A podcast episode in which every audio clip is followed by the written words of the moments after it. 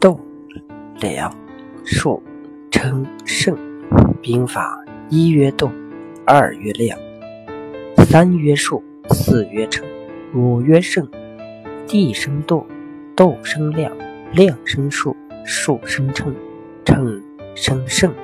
故胜兵若以义称诸，败兵若以诸称义。胜者之战。若决积水于千仞之溪者，行也。兵法上有这样五项原则：一是斗，二是量，三是数，四是称，五是胜。不同的地域产生土地广狭的度，土地复原产生物资多少的量，物资的多寡决定兵员的数量，兵员的数量产生双方军事实力比较的称，双方军事实力最终决定战争的胜负。所以，胜利之师就好像以义对诸，通过强大的军事实力攻击弱小的敌人；而败军之师就好像以诸对义，依靠弱小的军事实力对抗强大的敌人。军事实力强大的指挥员领兵作战，就像在万丈悬崖掘开山涧的积水一样，这就是军事实力的形。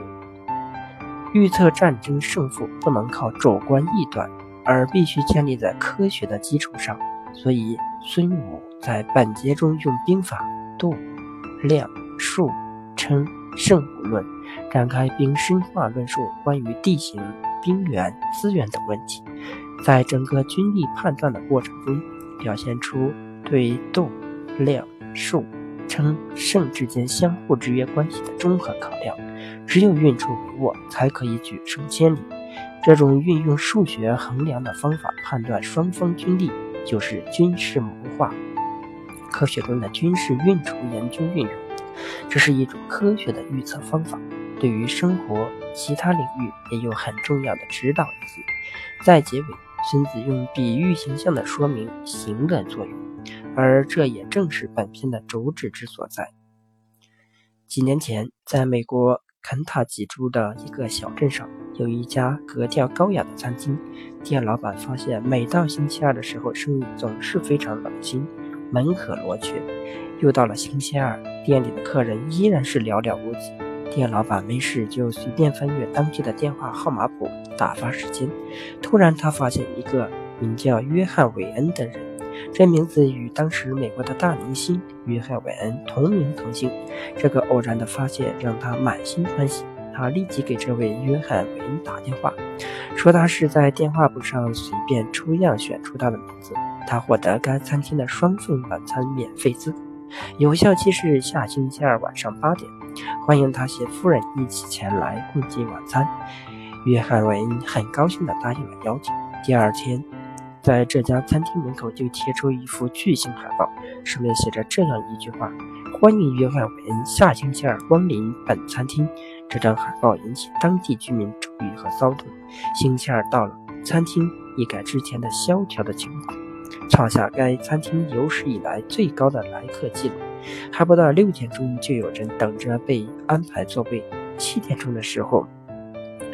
来客队伍已经排到大门外，八点钟后，店内已经被挤得水泄不通。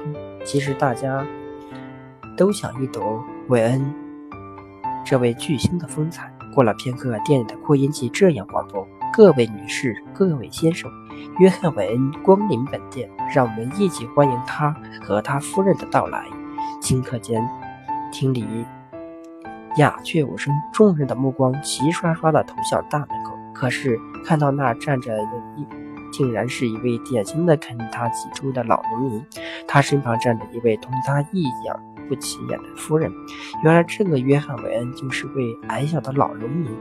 店老板也感到非常的尴尬、恐慌、后悔，这个太荒谬离谱的安排。